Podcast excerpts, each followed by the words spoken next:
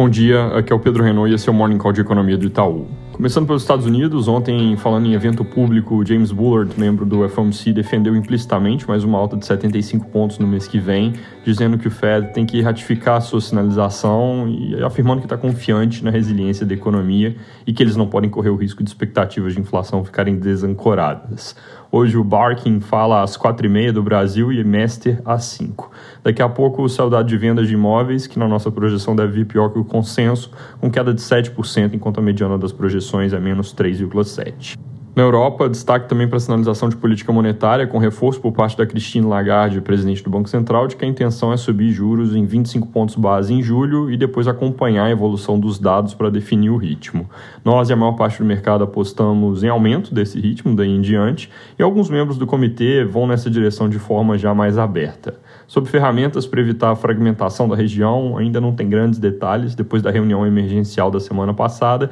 que pelo menos mostrou que estão atentos ao assunto, com aquele descolamento entre taxas que eu mencionei, spread entre Alemanha e Itália ficando muito alto. Aqui no Brasil, ontem, depois da reunião com líderes partidários, o presidente da Câmara, Arthur Lira, disse aos jornais que pretendem discutir, junto com o governo, mudanças na lei das estatais para garantir um maior alinhamento entre o governo e as companhias que ele disse que foram transformadas em seres autônomos com vida própria. Aparentemente, eles também vão debater possíveis mudanças na composição do Conselho de Administração da Petrobras e na política de preços, com sugestão do deputado de que essas mudanças partam do governo como medida provisória para complementar as outras medidas em curso no Congresso. No mesmo pronunciamento, ele também disse que está mantida a ideia do governo de criar uma CPI e que o líder do PL, Altineu Cortes, é quem deve apresentar o pedido de abertura. O presidente Bolsonaro também voltou a defender a abertura de uma comissão, enquanto partidos de oposição, que até então pareciam ter gostado da ideia e se preparavam para ocupar posições de destaque na CPI, aparentemente desistiram de seguir em frente, segundo reportagem no jornal o Globo.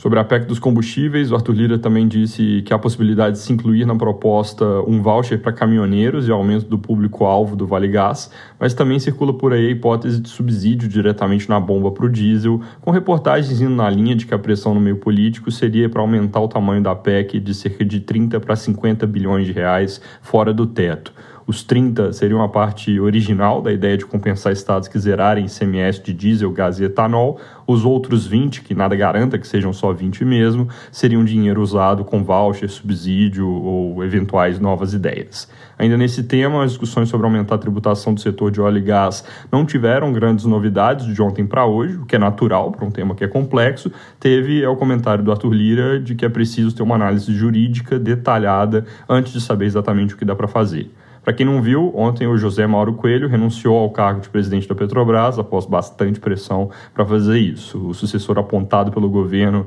Caio Paes de Andrade, ainda precisa ser aprovado pelo conselho da estatal. Mudando de assunto, acabou de sair a ata do Copom, numa primeira leitura sem grandes novidades no que diz respeito à condição da política monetária no curto prazo, ou seja, não muda muito a cara de que o fim do ciclo está próximo, provavelmente com uma alta de 50 pontos em agosto, mas eles dão a entender ali que cortes de juros podem demorar mais para ocorrer do que as projeções de mercado embutem hoje em dia. Daqui a pouco a gente divulga um relatório com mais detalhes no nosso site e aplicativo Itaú Análises Econômicas. É isso por hoje, bom dia!